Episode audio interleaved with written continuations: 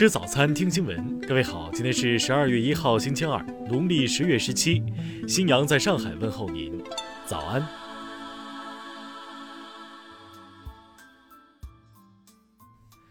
首先来关注头条消息。中国外交部发言人华春莹三十号主持召开外交部例行记者会，有记者提问说。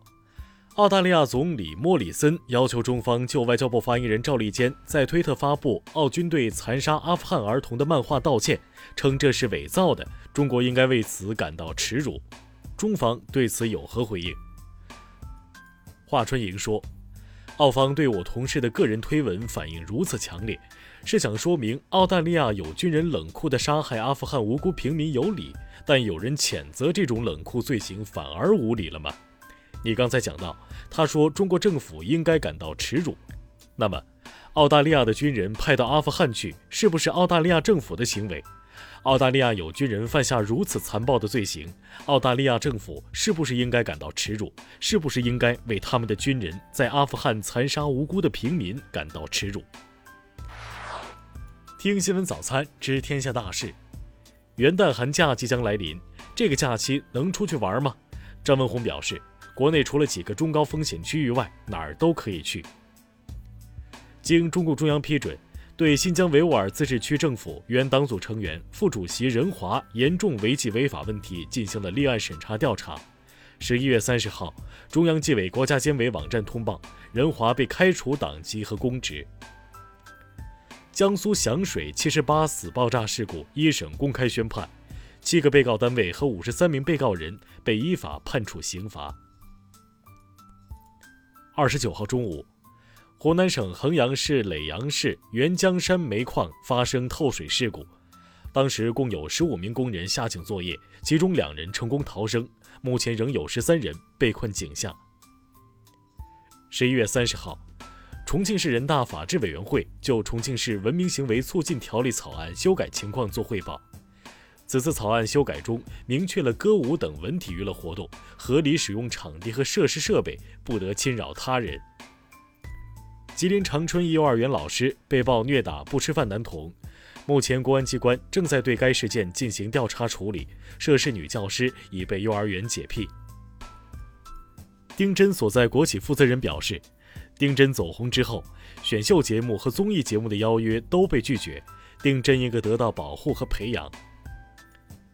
沈阳市第一百二十七中教师金某有偿补课、家属殴打学生家长事件处理结果公布，金某被开除，一百二十七中校长和区教育局分管副局长被免职，共计十四人受到处分。下面来关注国际方面。二十七号，伊朗重要核科学家穆赫辛法克里扎德在德黑兰附近遭暗杀。三十号，伊朗方面为其举行葬礼。伊朗国防部长等高官参加仪式。韩国光州地方法院对前总统全斗焕涉嫌诽谤死者案一审宣判，判处其有期徒刑八个月，缓刑两年。美国顶级传染病专家安东尼·福奇表示，感恩节后的几周内，美国可能会看到新冠确诊病例数激增。他预计，圣诞节前有关保持社交距离的建议不会放松。日本十月的自杀死亡人数超过了迄今为止死于新冠肺炎的人数。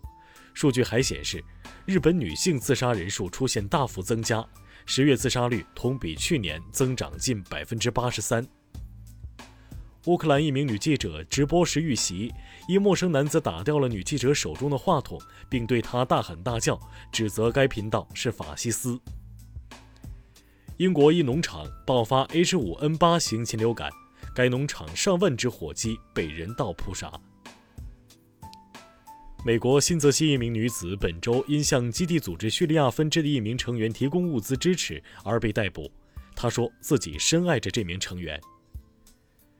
为防止疫情扩散，英国威尔士全境的酒吧和餐馆将禁止销售酒类，并将需在每天晚上六点关闭。